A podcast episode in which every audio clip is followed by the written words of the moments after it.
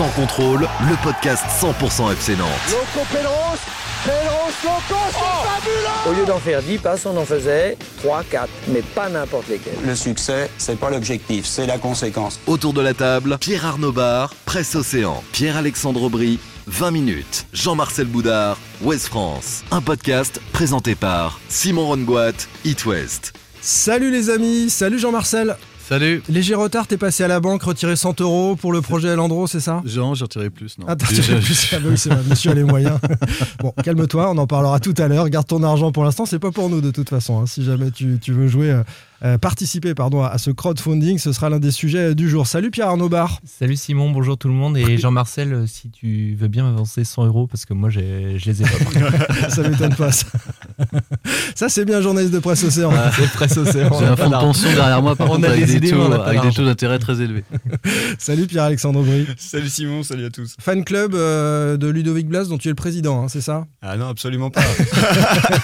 Non, je sais bien. Mais on va en parler de Ludo Blas parce que je sais que vous n'êtes pas d'accord, euh, les amis Pierre Arnaud et Pierre-Alexandre euh, Aubry. Salut à toi, également le fan des Canaries qui nous écoute. Messieurs, troisième succès consécutif à domicile pour euh, les Nantais.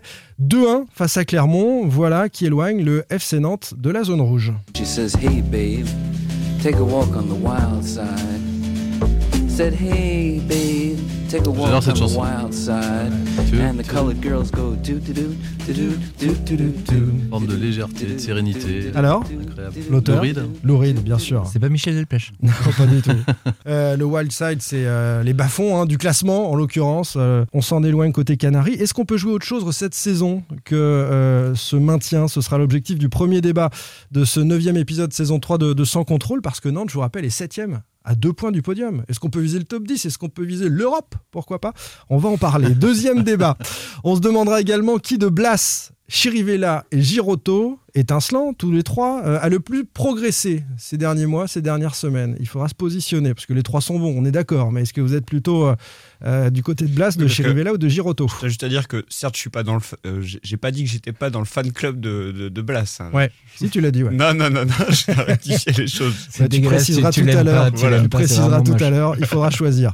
Enfin, nouvelle étape dans le projet de rachat du FC Nantes porté par Michael Landreau et le collectif nantais. Pour 100 euros ou un peu plus, nous a dit Jean-Marcel, les supporters vont pouvoir participer via une opération de crowdfunding. Est-ce que ça va marcher? Où, on est, où en est le collectif nantais? Voilà la question qu'on se posera. C'est parti. Pas de filet de protection sur les corners dans son contrôle. Jean-Marcel peut jeter des bouteilles sans être inquiété. Il jette des billets de 100 euros. C'était des bouteilles vides et des- du C'est papier. des billets qui mâché. jettent, euh, Jean-Marcel. Sans contrôle, L'actu des Canaries a une touche de balle.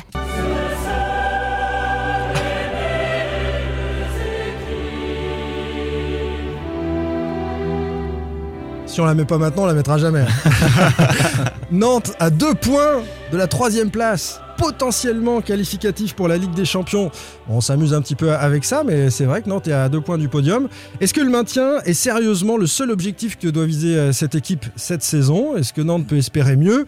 On va y aller crescendo et, et se poser euh, donc la, la première question. Est-ce que euh, sérieusement le maintien est le seul objectif pour les Canaries? Jean-Marcel Euh, oui, dans un premier temps. Enfin, faut l'assurer le plus rapidement possible au regard de la saison euh, passée. Et puis au regard aussi euh, peut-être de la fragilité parfois que peut avoir ce, ce, ce- ce groupe. Je, pense qu'ils n'ont pas envie. Et puis il faut l'assurer aussi parce qu'il y a, il y a pas mal de fins de contrat. Et je pense que la fin de saison elle peut être polluée aussi par euh, des avenirs euh, personnels et individuels. C'est-à-dire qu'on regarde ailleurs, où on va aller, on, on sort un petit peu du match. Ouais. Mais, mais sinon, tu es à cette position-là dans, dans 10 journées. euh, euh, quand Non, tu, je- quand je tu es je- joueur d'une équipe, je- tu- dis tu- y a un challenge qui se crée aussi après. euh. Ouais, mais je pense qu'aujourd'hui, tu joues pour le maintien, pour, te, pour assurer en tous les cas ton maintien la- le plus rapidement possible. De toute façon, c'était ce qu'avait fléché euh, Antoine Camboiré. Et puis, euh, notamment en faisant un carton plein, euh, c'est ça qui est impressionnant, c'est qu'à part, à l'exception du, du match à Reims, c'est une équipe quand même qui, est- Ouais. qui fait un carton 4 plein. victoires, un nul hein, sur les 6 derniers matchs, à part Reims. Mm. C'est- beaucoup. Hein. Ouais. Et surtout que Et ça, ça peut es- faire espérer autre chose. C'est ce, que- ce que je te dis. Bah, espérer autre chose dans, le- dans le top 10, on va dire. Ah bah déjà, c'est une deuxième étape. Donc tu penses que Nantes peut espérer le top 10 alors? Au regard de ce qu'ils font euh, là, oui. euh, mais je trouve qu'il n'y a pas beaucoup de marge euh, non plus. Je trouve que cette équipe, elle a quelques certitudes. Mm. Mais comme le disait assez justement, je trouve Antoine Camboire qui s'enflamme pas. Enfin, puis personne s'enflamme en tous les cas dans, dans- dans le vestiaire, d'où ils viennent. C'est une équipe qui reste fragile parce que justement, elle n'a pas une marge énorme. Et que là, il y a des choses qu'elle euh, réussit parce qu'elle est en confiance, parce que Mm. parce qu'il y a plein de choses qui changent.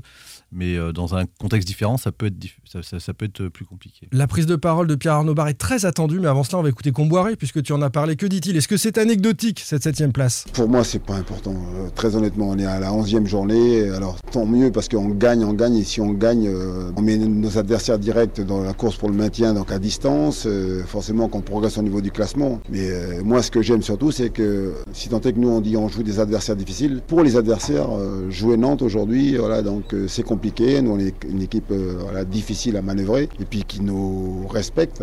Ils nous craignent aussi, c'est bien. Ça veut dire que les joueurs ont gagné le respect à travers donc les résultats. Les joueurs sont ambitieux. J'adore l'expression donc les mecs qui disent ouais c'est un groupe qui vit bien. Oui, mais vous avez des bons résultats, c'est pour ça que le groupe vit bien. Si demain on n'est pas bon, vous inquiétez pas que ça va se détériorer au niveau de la, la cohésion, au niveau de l'ambiance. quoi. Donc, euh, mais ça traduit donc des joueurs ambitieux qui ont envie donc euh, d'aller le plus haut possible. Je sais pas où, mais en tout cas pour l'instant euh, c'est bien. Comboiré sur la ligne Boudard, on ne s'enflamme pas. Est-ce que c'est ton cas également, Pierre Arnaud? Bah oui, quand même, parce que ça fait que 11 journées. Et si tu prends le- l'écart avec l'adversaire de, de samedi, qui est Clermont, qui est 14e euh, aujourd'hui, il n'y a que 4 points.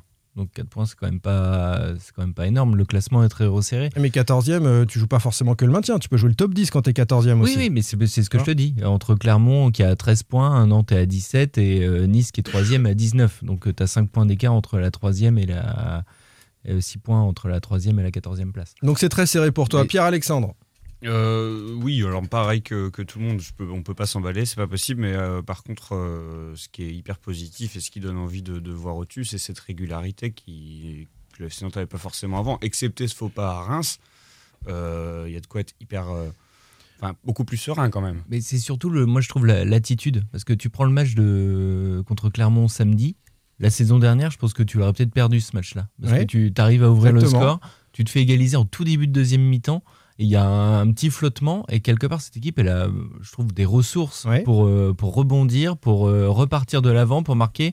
Et ça, par contre, c'est une, c'est une vraie différence par rapport à la saison Donc tu es en train de trouver des arguments à ce que j'essaye de vous non, faire suis- passer depuis tout non, à l'heure, c'est que cette équipe va jouer autre chose que le maintien pour moi. Pour moi, elle peut jouer le top 10. Cette équipe-là. Ah d'accord. Ah bah c'est pas du tout pareil. Non, mais Bah, je alors te après, dis juste qu'il y a un écart, faut il y a un en écart janvier- faut faible. voir en janvier sans euh, Simon à la canne. euh, Oui. enfin, voilà, il y a quand même pas mal de. de- Là, on est dans une période aussi avec un calendrier favorable, hein, puisqu'on a affronté côté nantais des, des adversaires directs pour le maintien, euh, en l'occurrence Clermont, Troyes, Angers, Bordeaux, euh, tout ça. Bon, ce- c'est la deuxième partie du, du tableau. C'est un autre argument, Jean-Marcel. Oui, mais ils ont joué aussi euh, Lyon, euh, Monaco. Défaite. euh, Nul et défaite contre Nice. Rennes, Nice. hein, Nul. Voilà. Donc ils ont pas gagné un match oui, contre des équipes oui, du top mais- 10. Oui, mais t'es quand même à cette place-là en ayant joué. 4 clubs qui sont, qui, qui- sont le top oui. 7. Donc, Non, mais finalement, cette équipe, elle bat des équipes de 10 à 20 et elle a un peu plus de difficultés de 1 à 10. Oui, c'est pour ça que je dis qu'il n'a pas beaucoup de marge.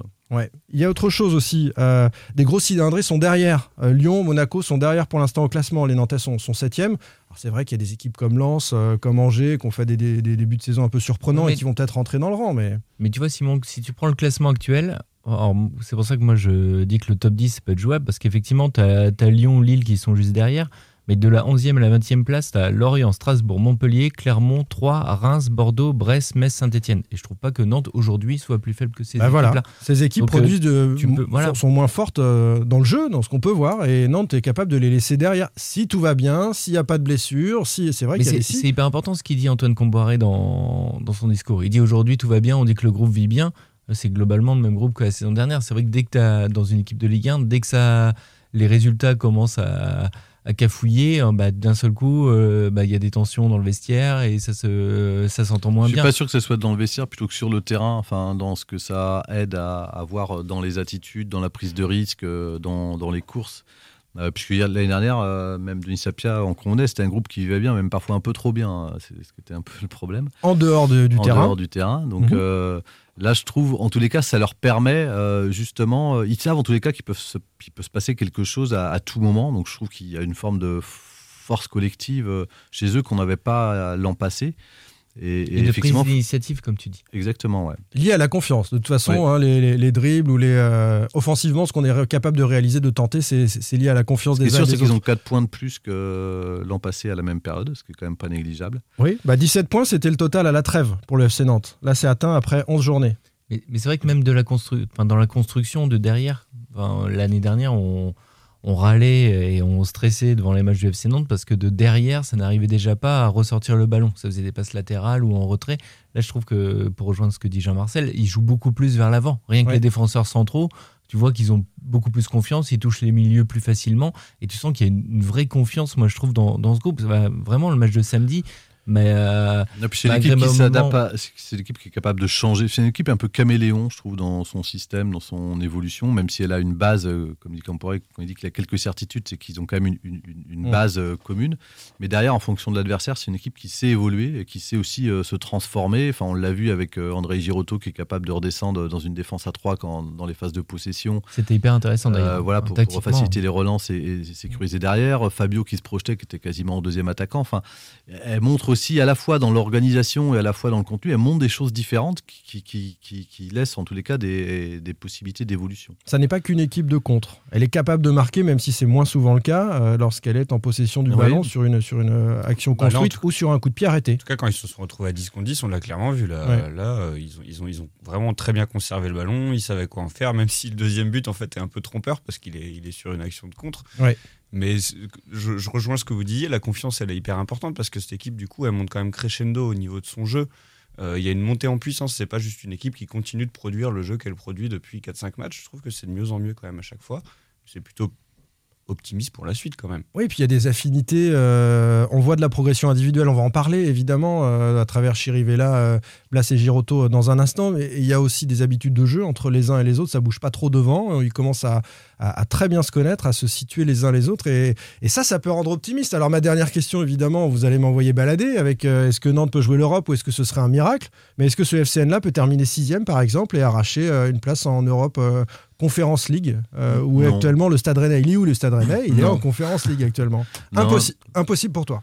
Bah, impossible, euh, non, il y a des choses possibles euh, en foot. euh, Montpellier, Lille ont été champions face au Tu veux PSG dire du Qatar. être champion, Non, non, Jean-Marcel, mais c'est face ça que tu veux PSG du dire Qatar, on, on dit chaque année que Il y a parfois une petite place pour un club. Voilà, il peut, Voilà. il peut y avoir, mais franchement, j'ai du mal à y croire. Montpellier, qui avait quand même autre chose l'année dernière, ne l'a pas réussi après avoir longtemps Ouais. couru après. Donc, euh, une- le top 7 est quand même de plus en plus difficilement accessible. Nantes est septième. On est à la 11e journée, on n'est pas à 4 mais ou on 5 est qu'à la journées, on est 11e quasiment journée, au au tiers. tiers du championnat, Bah ouais, Ça commence à vouloir dire des choses. Si tu regardes les classements au bout d'un tiers de championnat, ça évolue Moi, un je te peu, mais rappelle on la pas. saison Ranieri, on était deuxième. Sûr, et, euh, c'est vrai. voilà. T'étais leader avec Gourcuff hein, euh, au sort du. Ranieri, du on s'emmerdait sérieusement hein, quand Nantes était euh, Ouais, c'était à la limite, mais je trouve que voilà, c'est, on regarde, je te dis, de ton effectif, si tu perds Simon euh, à, à un moment, enfin voilà, la saison elle, elle est très longue et là-dessus, il faut rester euh, très mesuré. C'est la photographie d'un, d'un jour, c'est pas forcément la photographie euh, finale. Quelle belle a- conclusion. Ah non, tu vas rajouter Non, quelque a chose. Faut que ce soit meilleur, attention. hein. Non, mais il y a quand même une chose, au-delà du classement, je trouve, c'est que cette équipe, elle est super séduisante. Bien en fait, sûr. bah, en fait, aujourd'hui, on regarde, Par séquence. on regarde le classement, on se dit, bah, tiens, est-ce que ça pourrait être la Ligue Europa Conférence ou j'en sais rien. Mais c'est surtout que moi, je prends plaisir au stade d'aller regarder jouer. Le deuxième but, il est magnifique euh, contre, euh, contre Clermont samedi. Et ça, c'est quand même les- l'essentiel aujourd'hui, surtout quand tu vois, comme tu dis, Jean-Marcel, les dernières saisons du, du FC Nantes où tu t'as pas toujours pris du plaisir. Un but signé Ludovic Blas dont on parle ensemble. Sans contrôle, L'actu des Canaries a une touche de balle. Les Canaries qui euh, s'imposent face à Clermont grâce notamment à euh, trois joueurs qui sont un peu sortis du lot et qu'on a eu euh, envie de, mettre en avant. Chirivella, Blas et Girotto avec cette petite question piquante. Lequel a le plus progressé? Il va falloir voter, messieurs. Blas, Girotto, Chirivella. Pierre-Alexandre, lequel a le plus progressé ces derniers temps? J'aurais tendance à dire Girotto, c'est pas facile entre Chirivella et Girotto. Pourquoi Euh, Girotto à Girotto parce qu'en fait, euh, qui se retrouve en défense centrale quand on a besoin de lui, un peu en mode, euh, en mode pompier de service. euh, bah, en fait, il fait bien plus que le pompier de service, ce qui est assez, ce qui est assez énorme. Euh, et puis parce que quand il est au milieu, il est aussi très performant. et il est capable, même en cours de match, de changer de poste et d'être tout aussi performant. Et en plus, il marque. Alors, Et en euh, plus, il marque sur coup de pied arrêté. on a le sentiment aussi de quelqu'un qui prend de la place dans cet effectif, qui commence à un petit peu à, enfin, qui est capable d'emmener un petit peu, un petit peu l'équipe avec lui quand euh, quand il y en a besoin. Euh, et puis quand il marque, il y, a- il y a de la joie, on le sent. Il va voir les supporters, il peut te remettre toute Mm. l'équipe avec lui quand il quand il quand il plante. Donc euh, Girotto, clairement. Moi, je mets un bémol sur l'histoire du caractère. Je suis pas, je pense pas que ce soit un leader de vestiaire. Parfois, il s'est mis en retrait quand c'était un peu euh, le dur la Non, mais saison ça, c'est dernière. physique, euh, Simon. C'est parce qu'il a pas une barbe, il est pas chauve, il ne remonte pas son short. Bah ouais, euh, bah ça joue. en Pas, un- pas leader de vestiaire, mais un mec qui, dans, les, quand- dans des moments de match, c'est plus ça que je veux dire. Sur le terrain, on sent qu'il est plus Ouais. présent qu'auparavant. Pas forcément dans le vestiaire, mais sur le terrain. Non, mais sur les coups de pied arrêtés, les joueurs qui marquent sont les joueurs qui, euh, dans la tête, sont, sont prêts à passer devant les autres. Donc voilà, euh, je, je, a- je peux plus de cautionner de ce point de vue-là. Et, et ça, et ça se sent, quoi. Ok, Giroto pour toi. Euh, Pab Moi, c'est Chirivella pour moi. Pour moi, il est, c'est celui qui a, en tout cas, tu- pour répondre à ta question, celui qui a le plus progressé par rapport à, à ce qu'il pro- proposait la saison dernière et surtout quand, au- ses premiers mois qui n'étaient pas terribles au FC Nantes. Mais là, cette saison, il est vraiment au-dessus. J'ai quelques stats, si tu veux, de son dernier match contre Clermont. Il a touché 94 ballons, 72 pattes, 94% de passes réussies, une passe clé, 17 passes sur 17 réussies dans le dernier tiers du, du terrain, 8 interceptions. C'est quand même Ouais, pas mal pour c'est un pas de mal. terrain. Donc le- il récupère des ballons, 94%, Il joue vers tout à fait l'avant. correct au milieu de terrain. Qui, après, si c'est un milieu qui fait que des passes latérales ou Non, il euh, joue voilà. vers l'avant. Non, il joue beaucoup plus en vers l'avant. l'occurrence, c'est pas son cas. Moi, c'est vraiment, il me frustrait la saison dernière parce que je trouvais qu'il jouait toujours. euh, il prenait pas de risque. Il jouait euh, vers un coéquipier à 2 mètres euh, ou en retrait, ou alors il tentait des transversales mais qui Mm. étaient ratés ou qui apportaient pas grand chose. Là, que- sur le match de, de Clermont, il fait 2-3 transversales sur Simon où il est euh, dans le rond central, dans son camp. Euh, franchement, euh, techniquement, c'est propre. Et il y a aussi l'attitude, mais ça, on l'avait déjà vu la saison dernière.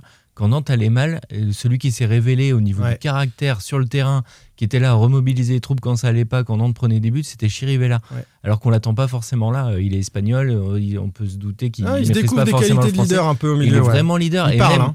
Ouais. et même euh, samedi, quand, quand Clermont égalise, Ouais. celui qui lève les bras et qui rameute tout le monde au milieu de terrain, c'est Chirivella. Et moi, je trouve que ça, c'est hyper important. Je, euh, je fais une parenthèse, il a pas besoin de Cyprien finalement. Cyprien là jouait pas, il s'en sort très bien avec Giroto. Enfin voilà, euh, il est euh, le numéro un euh, au milieu de terrain. Enfin, Mais il est plus important, oui. euh, Enfin, moi, je suis d'accord aussi. À... Tu votes, tu votes quoi, Je Jean-Marcel vote Chirivella, mais je vais te parler de Blas. Bah euh, non, mais pour je, je vais voter Blas. Ah, je vais t'expliquer pourquoi après. Bah alors, vas-y, parle, parle de Blas. alors. Blas, ok, je fais Blas et puis tu rebondiras puisque tu as les deux euh, dans ton cœur, a priori. Euh, Blas, je regardais ses stats euh, comme euh, Pab 10 buts, 4 passes décisives la saison dernière. Euh, cette année, il est déjà à 6 buts. Il est juste derrière les meilleurs buteurs de, de Ligue 1, Laborde et David, qui sont à 7, 6 en 11 matchs. Ça fait un rythme où il finit à 20 buts. Alors, on imagine qu'il va pas finir à 20 buts. euh, Tu l'as annoncé, t'as annoncé que c'était le meilleur Blas, buteur. je te on l'avait dit, Tu- tu- Tu l'as exactement. annoncé, je te rends. En début, en début de saison. On lui a posé la question d'ailleurs en zone mixte après le, le match à Ludovic Blas. Euh, Ses stats, euh, voilà, tu as, tu as envie d'aller très loin ou pas? Non, du tout, non, du tout. Je suis, comme je l'ai dit et répété, je suis pas attaquant, je suis pas un joueur qui est, euh, on va dire, euh, attiré par les stats. Je suis juste opportuniste, c'est le travail, je suis, je suis là au bon moment, c'est- de la réussite et puis euh, tant mieux, tant mieux, j'attire ces ballons-là. Donc euh, avant, j'étais pas présent en retrait quand Randall il fait la passe, donc euh, c'est c'est beaucoup d'efforts et mes efforts sont récompensés. C'est sûr qu'à force d'enchaîner les matchs, on prend, on prend de l'expérience. Après, j'ai commencé assez tôt, donc euh, c'est pas une excuse, mais c'est, on va dire, euh, j'essaie de, travailler ma régularité. C'était euh, surtout mon, problème. Après, je travaille pour être décisif parce que je pense que si j'arrive à enchaîner les bonnes performances, on peut, on peut faire de bonnes choses. On passe sur la modestie du départ, hein, je travaille pas mes stats, etc. Il termine en disant je travaille pour être décisif. Donc voilà, ça fait partie hein, de, de- de ce qui compte pour lui, je, je pense. Et, et cette régularité euh, qu'on critiquait, cette irrégularité qu'on critiquait, c'est vrai qu'il il est en train d'évoluer vers un joueur euh, sûr, fiable en termes de, de, Mais- devant- de, de stade devant. Et puis techniquement, enfin, moi je trouve que la saison dernière, il était un- parfois un peu ga- agaçant parce qu'il était traité, enfin, il est, c'est un joueur très technique qui régale, mais il avait parfois le dribble un peu superflu. Là, je trouve qu'il est euh, très juste. Il est plus tranchant. Il arrive à faire, enfin, ce qu'il fait dans la surface contre Clermont, à un moment, il fait euh, un, enchaînement, un coup du sombrero, le ballon touche pas le sol, euh, contrôle poitrine, et derrière, il fait une belle passe. Enfin, c'est. Et le but, de il n'est pas mis. Hein, le, euh, le la, but, la passe de, magnifique. de, de Il- Colomagny est belle, mais il faut la mettre euh, il, est du poteau. magnifique. hein. il est magnifique. Et moi, je trouve que c'est un joueur qui est à la fois efficace, euh, ses stats le montrent. Il est hyper important dans, dans le jeu du FC Nantes et techniquement, il régale, mais tout en étant efficace. C'est pas superflu. Moi, je trouve que c'est un joueur. Enfin, Il a fait- progressé. C'est est des genres de joueurs euh, pour lesquels je lui-même, paye euh, mon billet. hein. T'as pas passé le, le- le passage, mais il l'a dit lui-même en, en zone mixte, en fait, où il, il avait tendance, euh, lorsqu'il n'était pas assez touché, comme il disait, c'est-à-dire lorsqu'il ne recevait pas assez de ballons, à un peu s'agacer, à s'énerver, à revenir les chercher, à ouais. plonger, à aller les, et, et- et à dribbler, à les sortir. euh, voilà, il a besoin de toucher le ballon et il, il- il disait lui-même que ça servait à rien. Il l'a dit que c'était du superflu. Je trouve que, comme disait Pab, il a éliminé ça dans son jeu.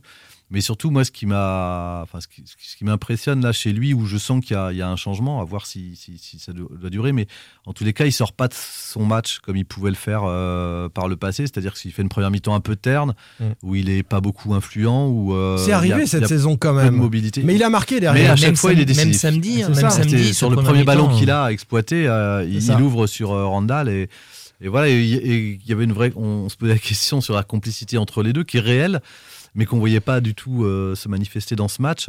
Et sur la et on l'a vu après le, le- le- le but de, de Blas. Enfin voilà, elle était euh, partagée en- entre eux. Il y, a, Mm. il y a vraiment quelque chose. Mais avant ce but-là, on se disait Simon est dans son match, les deux autres, Oui. euh, on les attend. Oui. Et pim pam poum, but. Mais là, on parle, on parle bien de progression, parce que euh, moi, je suis pas forcément d'accord. Euh, Blas, il est sur sa fin de saison dernière, au final, euh, quand on regarde d'un point de vue. Non, parce que je trouve qu'il pouvait passer à travers sur un match entier. Il pouvait ne pas être présent, il pouvait ne pas être là. Là aujourd'hui, même quand il est pas là, il fait, il arrive soit à sauver son match par un but ou une passe D, soit comme là, parce qu'après son but, Enfin, il a quand même quasiment tenu l'équipe en fin de saison dernière. hein. Pierre-Alexandre a raison. Bah. Euh, sur sur la, la, la période où Nantes se sauve. Ouais, enfin, c'est sur 5 matchs. on- Oui, oui. Ouais, mais- mais au final, on parle de cette saison, mais même- par- par il a à la fait. fin de il- saison ouais, moi je trouve qu'il a fait. des- il, a, il a eu des périodes comme ça, des séquences. euh, Rappelez-vous le nombre de débats où on a fait euh, Blas le déclic. euh, non, mais- voilà, où il a, où il a enchaîné Ouais, deux trois on y matchs où il était capable de le faire. Là, je trouve ce qui a changé en tous les cas cette saison, c'est que euh, même même quand, quand, quand les, les faits ne lui sont pas favorables, il sort pas et il fait quelque chose à tous les matchs. À tous les matchs, Ouais. il est euh, influent sur le jeu de de son équipe et ça c'est quand même relativement nouveau. Giroto, parce qu'on revient juste à Giroto. Tu aimais bien euh, ou tu voulais voter Giroto au Non, départ je voulais voter Chirivella. Euh, Giroto, je voterai Ah, pardon. pas pour. pour Chirivella, vas-y. Je, je- alors, Giroto, je, peux- je peux parler de Giroto peut-être si tu veux. Mais Non, euh, bah non, non, non, si, non. Mais moi, Si, je- viens, moi, viens, je- viens, mais moi, je parlerai de Giroto non, parce je, que trouve que j'adore c'est- je, Giroto. trouve, vas-y. je trouve que c'est la, la- comme l'a dit Pape, c'est la progression la plus spectaculaire, c'est c'est Chirivella. Ouais. Euh, dans le jeu, il est incontournable au mieux. Moi, ce qui me surprend, c'est aussi l'influence qu'il a qu'il a prise, alors dans le jeu, comme l'a décrit Pav, avec ses stats, euh, Mm. et ce qu'on perçoit à l'œil nu, et en plus c'est continu et très régulier depuis, euh, depuis le début de saison, Mm. et en plus que dans, dans l'attitude, tu parlais toi après le but, moi je l'ai vu aussi euh, rééquilibrer euh, à chaque fois le milieu de terrain, c'est lui qui donne le tempo, on le regarde, il, il, il dit quand faut calmer, il dit quand faut jouer, il dit quand faut tenir le ballon, quand faut accélérer, enfin c'est un... Il s'autorise à aller plus loin, à finir des actions, ce qui s'autorisait pas auparavant. C'est-à-dire qu'il. Oui, parce que je pense une équipe dans la en- surface. en confiance et puis il arrive à, à- à- à se projeter. Comme le disait Ludo Blas aussi, ça demande quand même pas mal d'efforts pour les milieux de terrain d'aller euh, se projeter jusqu'aux 20 mètres et, et- et pouvoir revenir. Mais aussi parce que c'est une équipe qui joue euh, ensemble et donc on, on sait qu'il y, a- il y a- il y a des gens qui feront le, le repli défensif. Donc euh, c'est une équipe qui est solidaire et tant qu'il y a cette solidarité-là, c'est c'est très C'est pas les intéressant. quatre fantastiques du PSG devant, ça défend un peu hein, avec Comboiré. Ouais. on Et défend pas à 6 ou 7 au FC Nantes. D'ailleurs, je me permets de rebondir sur ce que tu dis, Jean-Marcel, et très justement. On a le sentiment même qu'il a permis à Rolly Pereira de se retrouver plutôt à l'aise dans ce match, euh, Chirivella. Il, il a en tout cas fait le boulot au milieu pour que euh, les joueurs qui jouent avec lui soient aussi à l'aise, euh, parce que bon, c'était pas forcément évident dans ce match à 10 contre 10, où Mm. tu as tout qui change au bout de, de 40 minutes de jeu.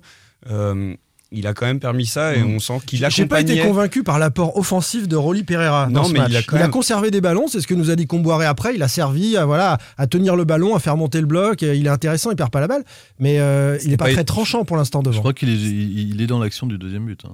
Oui, euh, il est dans l'action, il la donne à Blas, il la donne à Colomani. Ah, enfin, ouais, on est dans la partie terrain Il nantaise. joue devant. Bah, il joue Non, devant. on Par contre, il fait une passe dans l'air, il faut une prise d'initiative. Moi, je trouve qu'il fait une deuxième mi-temps. Non, t'as été euh, convaincu. Vous avez été convaincu par Pereira Deuxième Non, je trouve qu'il n'a pas, il a pas été assez influent. Ou je sais qu'il peut faire beaucoup mieux. D'accord. Euh, par contre, dans, dans ce qu'on lui a demandé, il l'a très bien fait. Et, et peut-être par rapport à André Girotto, ju- justement, moi, ce que j'aime bien, au- notamment sur ce match-là de Rolly, c'est qu'il a perdu très très peu de ballons. Et là-dessus, c'était quand même euh, quand tu perds le ballon très C'était ce vite. que lui demandait le coach, hein, il nous l'a dit. Oui, bah, et c'était aussi un peu le défaut du FC Nantes. ou le problème leur de Boukari qui perdait un nombre incalculable de ballons. Voilà, donc euh, quand dans tu récupères vite, mais si tu, si tu fais déjà beaucoup d'efforts pour récupérer, et quand tu le perds, tu le perds vite et qu'il faut refaire des efforts, c'est très compliqué. Là, au moins, il a permis euh, à son équipe de souffler, de s'organiser pour attaquer. Donc, il a été précieux euh, là-dessus. Et là-dessus, juste pour faire le lien avec André Girotto, je trouve que dans un milieu à deux, André Girotto, parfois, a quand même encore beaucoup, beaucoup de déchets techniques. Alors, moi, je vais prendre la défense d'André Girotto. Et pourtant, dans un précédent podcast, j'ai milité pour qu'il soit en défense centrale. Je le préfère euh,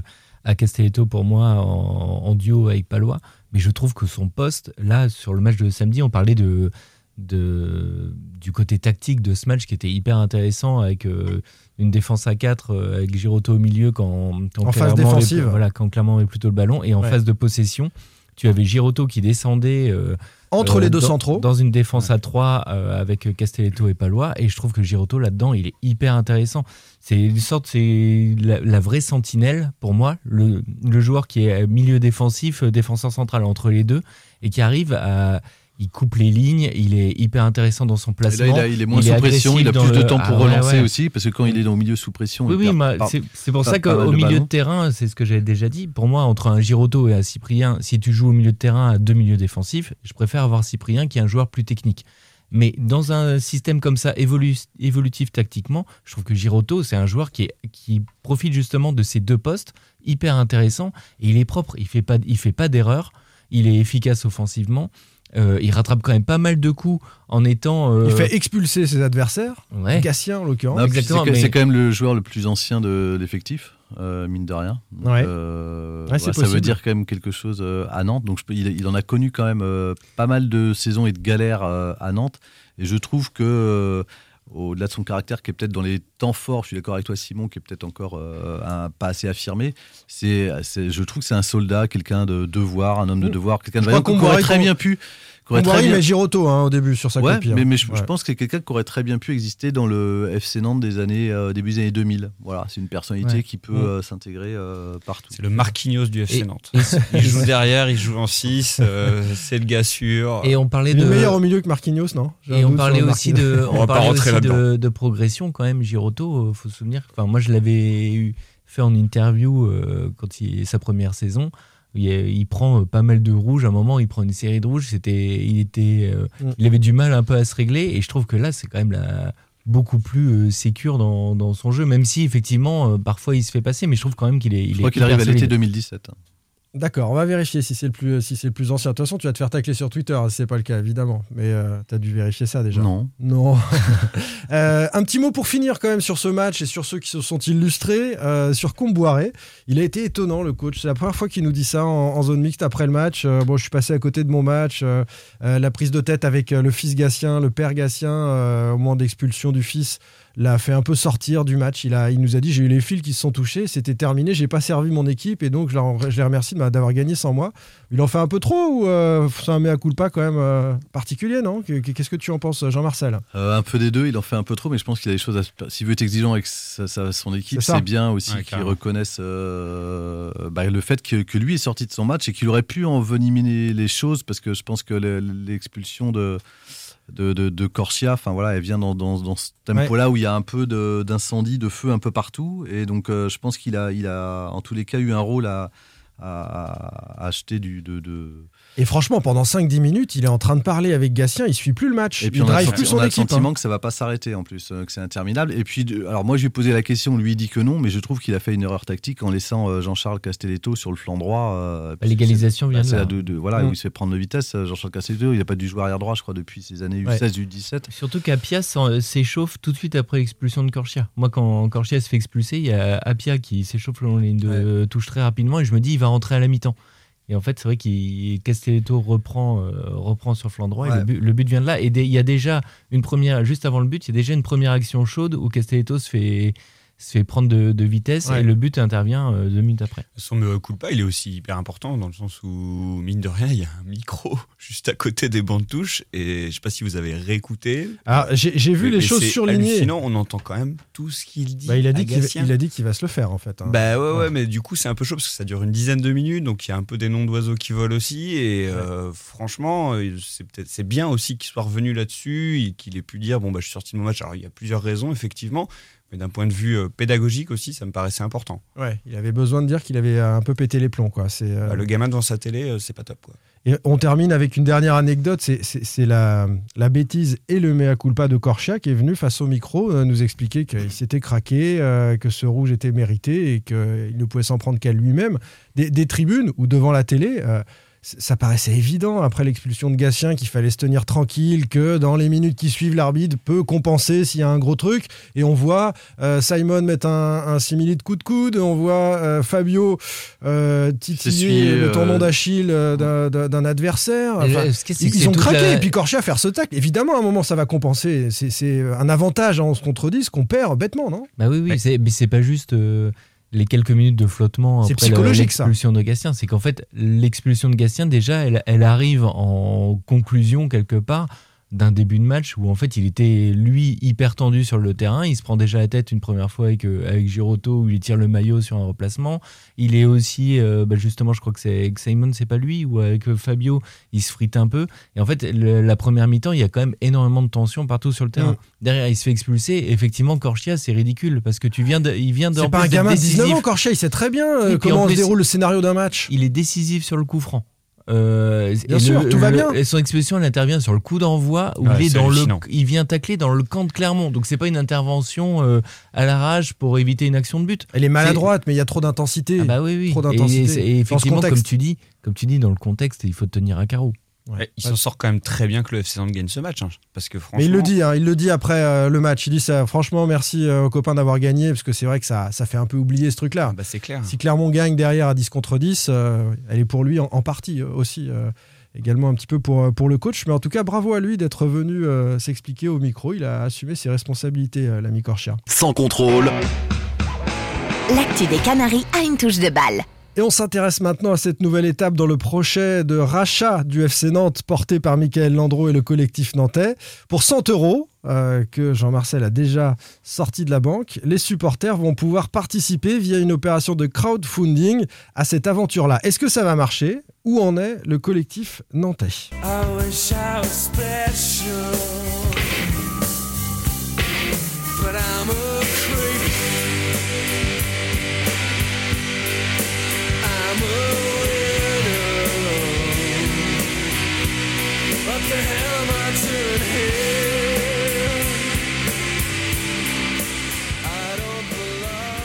Ça les yeux parfois.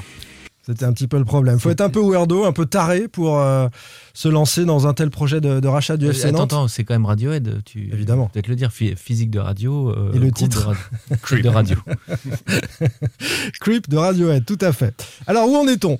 Euh, Michael Landreau s'est exprimé chez nos copains du SB Foot sur France 3 avec Anthony Brulez. Il a lancé le crowdfunding auprès des supporters, mais est resté évasif sur la somme déjà réunie par le collectif nantais. On l'écoute. On a parlé à un moment d'essayer de réunir aux alentours de 20 millions d'euros. Vous en êtes où à l'heure actuelle? Non, mais c'est c'est comme d'habitude, entre des promesses et la réalité, il y a toujours un gap.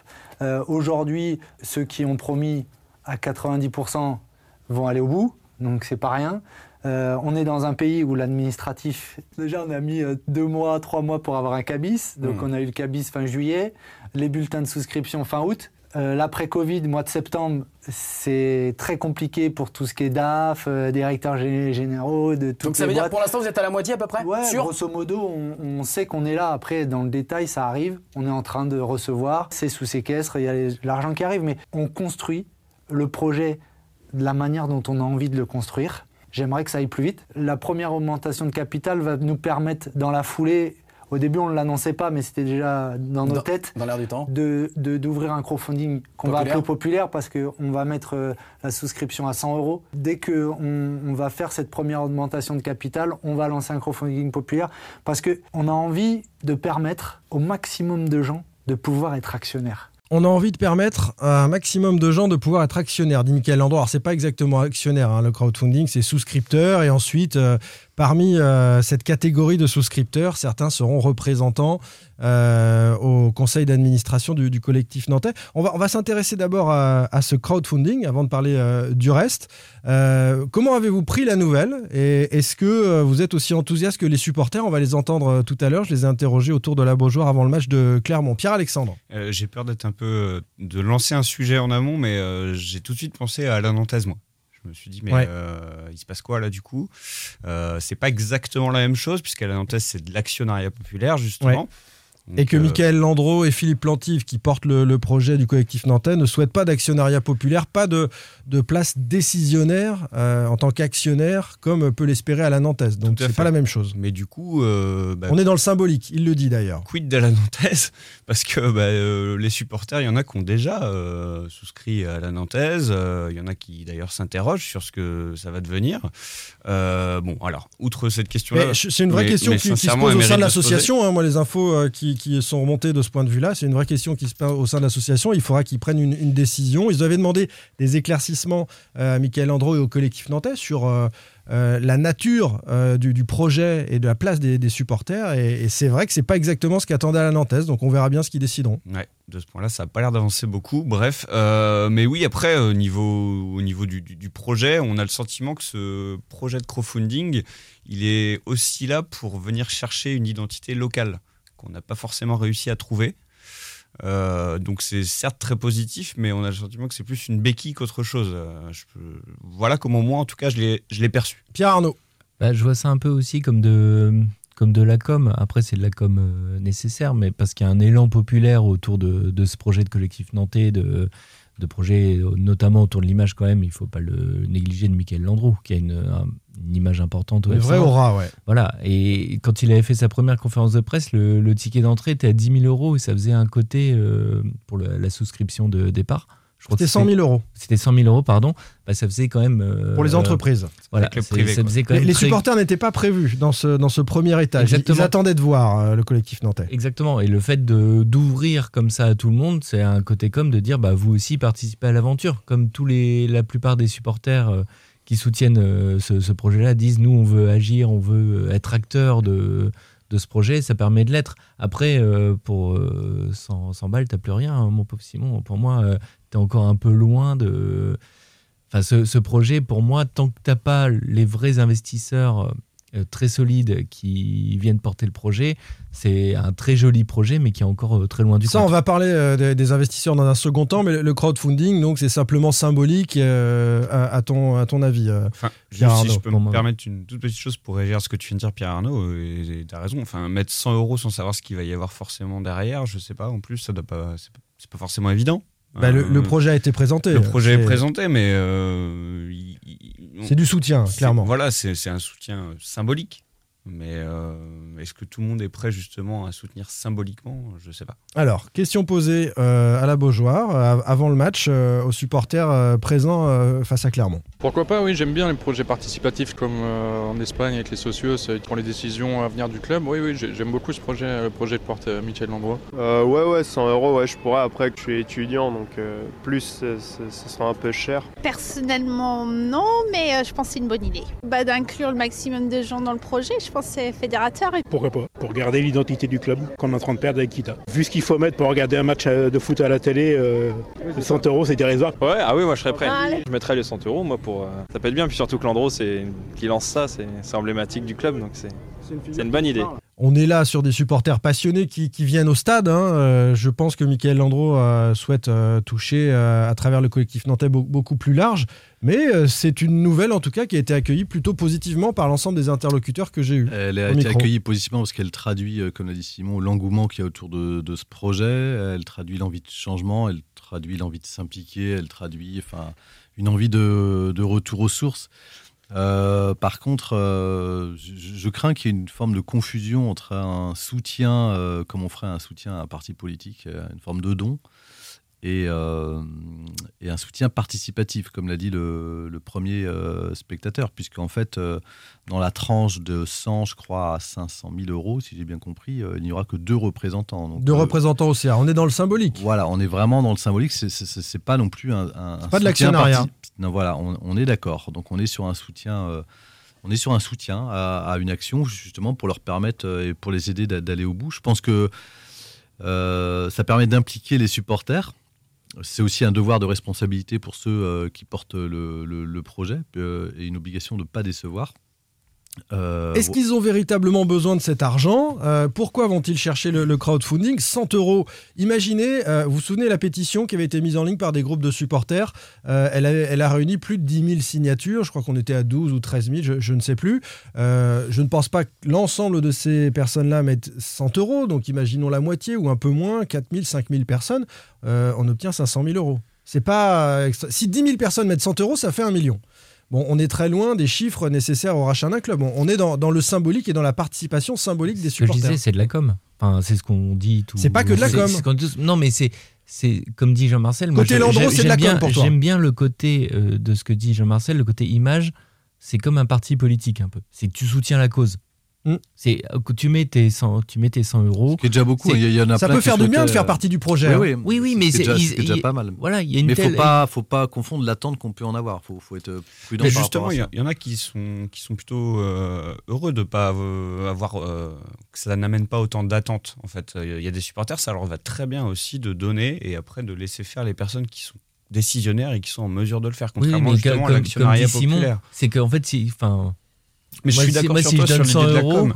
t'as envie qu'effectivement il y a un vrai changement. Et et ce que tu dis, Simon, et je suis d'accord avec toi, c'est que même si tu réunis euh, 10 000 supporters, tu vas pas. Enfin, c'est une goutte d'eau dans, dans le projet qui global qui est immense en, en termes de. Mais la portée symbolique me parle, moi, c'est- symbolique. personnel. Non, mais c'est ce que je, Je- dis. Quand je, je- dis je comme, c'est symbolique, c'est dire aux supporters vous voulez du changement, impliquez-vous, euh, eng- engagez-vous, quoi. Mais Thierry Tissot, président d'un groupe de supporters active Nantes Support. C'est vraiment une bonne nouvelle. Après, on est content parce qu'il implique tous les, toutes les parties en fait de la, de la région, de- les, les- les- les supporters, les entreprises, les, les élus. Donc c'est plutôt pas mal. Et le crowdfunding, ça va nous permettre, de- pour ceux qui veulent, de s'investir. En fait, c'est plus symbolique qu'autre chose, je pense. Mais il y en a plein qui ont envie de mettre leur pierre à l'édifice, même si c'est pas pour devenir président du FC Nantes demain, mais, euh, pour, participer et pour dire bah voilà, euh, j'ai fait partie de- du truc.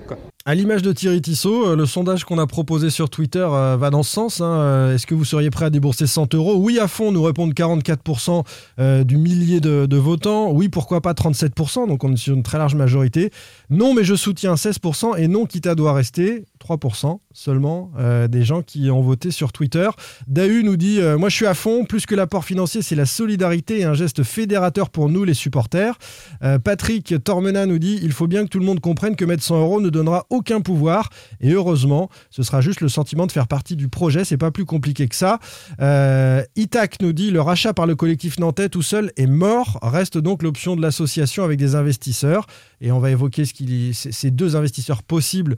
Euh, c'est ce qu'a indiqué Michael Landreau avec. euh, euh, sur France 3. Et puis Casper nous dit non, euh, franchement non, car je trouve que le projet devient bancal. Il y a quelques semaines de ça, il ne voulait pas d'un actionnariat populaire, et maintenant que personne ne veut investir, ils viennent nous voir. Non merci, je suis pas une roue de secours. Voilà un, discours qu'on entend peu, mais euh, qui existe aussi. Est-ce que sur cette question-là, vous avez ce sentiment-là un petit peu? C'est-à-dire que le crowdfunding n'était pas prévu dans un premier temps, et que bah, on s'est dit que c'était une bonne idée stratégiquement, peut-être pour récolter un peu d'argent, et, ça vient un peu sur le tard. Est-ce que ça peut être aussi le, le symbole de quelque chose qui avance un peu trop doucement au niveau financier Non, mais ça répond. euh, ça va pas changer euh, l'allure financière de ce projet ni le rythme de ce projet, puisque l'information principale, c'est quand même que ça va être long, Ouais. euh, je pense. Euh, dans l'entretien, en tous les cas, de Michael Landreau, qu'il a accordé à nos confrères de France 3. Euh, après, je trouve que voilà, On un- le sent impatient d'ailleurs, Michael Landreau, sur le sujet euh, dans, dans son échange. Euh, il lui est demandé par An- Anthony Brulès si il a réuni la moitié de la somme espérée à l'époque, c'est à 20 millions d'euros, on sera crédible avec n'importe quel interlocuteur. Il répond de manière assez évasive, oui, à peu près, etc. Euh, moi, les infos que j'ai, c'est beaucoup moins. C'est, euh, on, Oui. est, on est à la moitié de la moitié, donc on est très loin de l'objectif. Que ça continue d'avancer doucement, que, mais le, le- le Mm. Ça montant, les doucement. sommes, les sommes qui sont avancées par les gens, il y a énormément de gens qui sont ok sur le projet, mais après il faut sortir. C'est pour ça que c'est- pour ça qu'elle va pas avoir euh, cette participation financière des, des supporters via le crowdfunding. Elle va pas avoir une, une incidence forte sur le projet. Par contre, que c'est un geste fédérateur, comme ils sont beaucoup à le souligner, euh, une volonté aussi de s'impliquer et de s'engager, ce qui est quand même pas mal euh, dans, dans- dans le foot actuel, d'apporter son soutien, ce qui est pas neutre non plus, ce qui donne aussi un devoir de responsabilité à ceux qui le et à ceux qui le portent. Ouais. Euh, donc on peut pas non plus. euh, Enfin, il faut aussi le porter à, je trouve, à, sa- juste valeur. C'est pas anodin. Euh, par contre, ça vient aussi à un moment où on sent que le collectif nantais a besoin de communiquer, de montrer qu'il est toujours là pour maintenir un peu la flamme et l'élan, puisqu'effectivement, ça va prendre du temps. Et, Et ça prend plus de temps que prévu. Il devait communiquer au mois d'octobre. Euh, là, il y a une sortie médiatique, mais ponctuelle. Il n'y a pas une grande conférence de presse pour annoncer le crowdfunding et qu'on en parle au niveau national avec plein de médias qui viendraient, je pense, à une conférence de presse de, de Michael Landreau. Euh, cette sortie médiatique, euh, elle peut interroger aussi. Lui-même a laissé, enfin, il l'a dit, hein, que ça, ça prendra du temps. Il a Mm. dit qu'il fallait pas s'en inquiéter. Enfin, on, a senti que par rapport à l'impatience, en tous les cas, née de la conférence de presse de juin, qu'il était là aussi pour dire donner des clés et des gages concrets comme quoi ils avançaient. Mais aussi appeler à la, à, à la patience. Il a même cité l'exemple de Saint-Etienne sans le nommer en disant qu'il y a d'autres projets de rachat et qui prennent encore plus de, enfin qui prennent autant de temps. Donc c'est vrai que Mm. c'est la procédure. Avec même des s'ils clubs a- à vendre, hein, Saint-Etienne est à vendre. oui, avec des clubs. FC Nantes, c'est pas officiel, Et avec des officieux. candidats déclarés, enfin, qui a priori avaient Ouais. les fonds, euh, sont allés beaucoup plus loin, en tous les cas, dans, la procé- dans, dans le process. Donc on sait que déjà, enfin, Saint-Etienne, il y avait déjà des papiers cet été, au mois d'août, euh, pour dire qu'il qu'il y avait des, des- des candidats sélectionnés, que Ouais. de toute façon, s'ils allaient au bout, ça serait pas avant fin décembre. Donc Ouais. ça mettait déjà quatre mois. Donc là, nous, on n'en est quand même pas. Ils sont toujours pas allés voir la porte de Valdemarquita. Donc oui, ça va prendre du temps.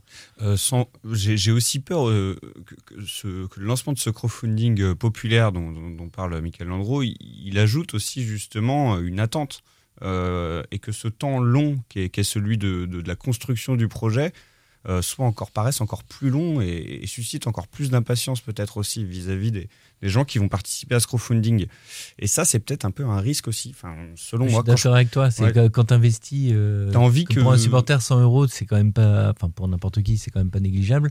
Tu as envie d'avoir euh, ton retour sur investissement assez rapidement. Quoi. Je sais pas si tu as déjà participé à des. N'importe qui qui a participé à des crowdfunding, il y a un retour, il y a quelque chose, tu as ton petit cadeau, tu as ton petit truc, bah, tu as envie de l'avoir. Si tu ne l'as pas, euh, même si, même si c'est un truc symbolique euh, qui coûte euh, 3 euros, bah, tu Mm. as envie de l'avoir. Et j'ai peur que ce soit un petit peu le même. euh, les, les- les supporters avec lesquels j'ai échangé, que vous avez entendu au micro, je, je, je- enfin, je sentais pas une attente euh, d'un objet. ou de- mis. Oui, mais tu as quand même une attente euh, qui est importante. Ils ont envie On d'être de parle- l'aventure. Non, mais on parle du projet de, de rachat depuis euh, un bon moment.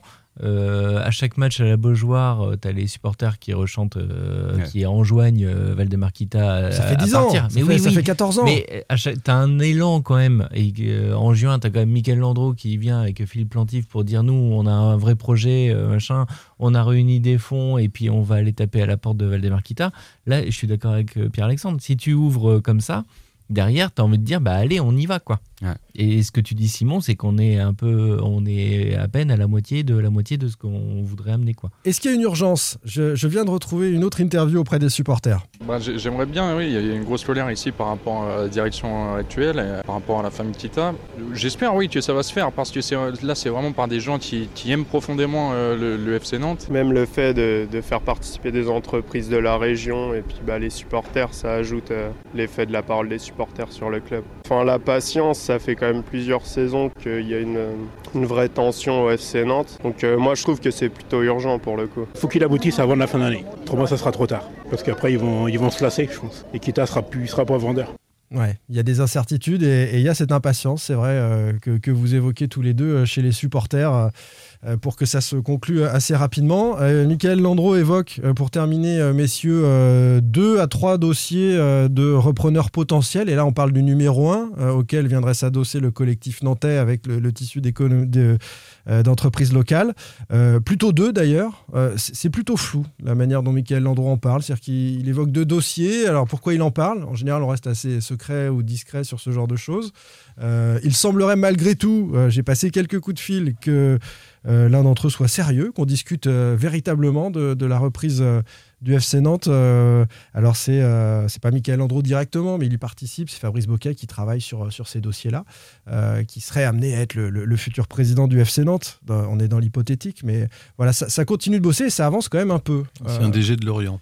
L'ancien, ouais, l'ancien directeur général de- du FC Lorient, où il a côtoyé Michael Landreau et qui travaille activement sur le dossier pour, euh, pour le collectif euh, nantais. Ça vous rend euh, optimiste pour ce collectif nantais ou pas? Franchement, enfin moi je, reste sur la, même ligne que c'est aujourd'hui, mais il est un peu obligé de faire ça. C'est une bataille de com un peu. Il a fait, ils ont fait la sortie, ils ont présenté le projet officiellement en juin, je crois. Et euh, il, faut, il faut en parler parce que tu as l'été qui est passé, tu as le début de saison qui est passé. En plus, Nantes tourne, tourne bien. Euh, la sortie pour moi de Michael Landreau sur France 3, c'est aussi de rappeler que le collectif est là, d'annoncer quelque chose avec le crowdfunding, c'est annoncer que bah, le projet avance, qu'il y a deux investisseurs, ça permet de dire que ça avance. Mais pour moi, personnellement, je pense qu'on est encore très loin d'aboutir. Et sachant que on l'a déjà évoqué plein de fois, mais ce projet-là, il est inédit. C'est hyper intéressant à regarder, mais c'est inédit. On a quand même un club qui officiellement n'est pas vendeur Mhm. et euh, des repreneurs qui euh, officiellement n'ont pas l'argent pour reprendre. Donc en fait, on est. euh, voilà, c'est très intéressant à regarder, mais moi je reste euh, dubitatif. Tant qu'on n'a pas l'argent. D'autant que sur, sur la, la- la stratégie, euh, plus que les résultats, c'est aussi une manière de répondre à Valdemar Kita qui, lui, pendant ce temps-là, fait aussi comme si ça avançait, euh, notamment qu'il allait construire un centre d'entraînement à Vers-sur-Loire. Euh, des- on attend des décisions là, en tous les cas, dans les semaines à venir, où ça devrait. ça Il l'a répété à l'occasion euh, du dîner des partenaires Ouais. euh, Il a euh, crié il y a quelques euh, jours. sur tous les toits. Voilà, il fait comme s'il était président du club. Vers sur Loire, ça va se faire. Ils n'ont rien signé, Vers sur Loire. hein. Souvenez-vous, on en a parlé il y a quelques mais- semaines. mais je pense que même s'il y a quelque chose de signé, c'est pas pour ça que Oui. ça, ça- ça sera à 100%. Donc euh, voilà. Oui, on a vu des aéroports ou des stades euh, qui Voilà, finalement donc, n'ont donc, jamais euh, été construits. hein. voilà, il y a des clauses aussi de, de- pour, pour, pour se désengager par la suite, mais on, on sent que voilà, on est dans cette partie de poker menteur là. Si on veut, si on regarde Valdemar Kita à, à la prestation euh, qu'il accorde à la soirée partenaire, euh, on se dit qu'il est là pour euh, pour quelques années. Pour une décennie. Il va construire un centre Et si d'entraînement, on entend. Michael Landreau, euh, c'est quasiment, ça, c'est bien parti. Prenez votre temps et puis c'est bouclé en juin. Je pense quand même que l'été prochain sera, en- enfin, ça, il y aura c'est un virage important. Et puis on en revient quand même sur le. Enfin, je suis d'accord avec toi, Jean-Marcel, sur le côté été prochain, ce sera un virage important, mais il y a aussi au bout d'un moment à partir de combien euh, Valdemar quitte avant? Parce qu'on dit le collectif nantais euh, veut réunir 20 millions. Pour moi, à 20 millions, tu t'as pas assez pour euh, racheter le FC Nantes. Non, mais il n'est pas question de ça. faire Il est question d'un numéro Oui, un à côté qui apporterait côté, mais 40, oui, oui. 50, 60, Mais je ne sais pas. Pour l'instant, euh. on n'y est pas. Pour l'instant, on n'y est pas. Et après, le crowdfunding, c'est très bien, mais ça te. euh, Enfin, tu as. Pour moi, le principal, c'est le, le gros investisseur. Parce que même si tu réunis euh, 20 millions, derrière, il faut, faut le faire fonctionner, en fait.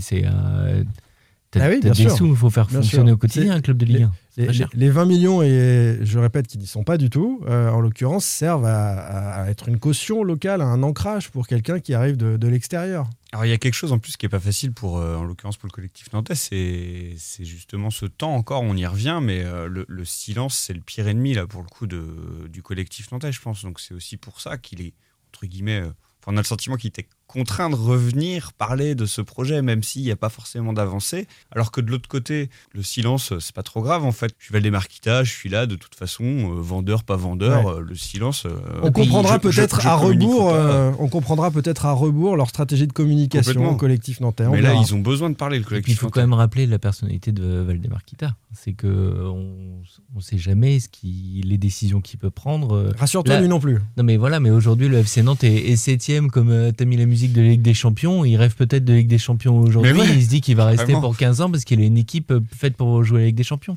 Et l'été prochain, il se rendra compte que tous ses joueurs sont, sont en fin de contrat, qu'il a plus de joueurs euh, pour faire l'équipe l'année prochaine. Peut-être que Blas partira à 80 millions et qu'il il rachètera une équipe avec tout ça. Pourquoi pas? C'est vrai que t'étais parti un peu contre Blas, puis là tu vas en tirer 80 millions, bien joué. Et Giroto, non, parce que Giroto, il le vend 210. On suivra évidemment euh, les, euh, les prochains épisodes euh, en ce qui concerne ce, projet de rachat du, FC Nantes, qui est le seul à notre connaissance pour l'instant sur, sur la place nantaise à s'intéresser au rachat du FCN. Merci beaucoup messieurs, merci Jean-Marcel Boudard, merci beaucoup Pierre Arnaud Bar et merci Pierre-Alexandre Aubry. Salut Salut. Salut. Retrouvez demain matin votre émission Cop West en replay sur itwest.com et sur l'application itwest. Cop West est votre émission. Prenez la parole et posez vos questions aux pros de la saison. Sur It West.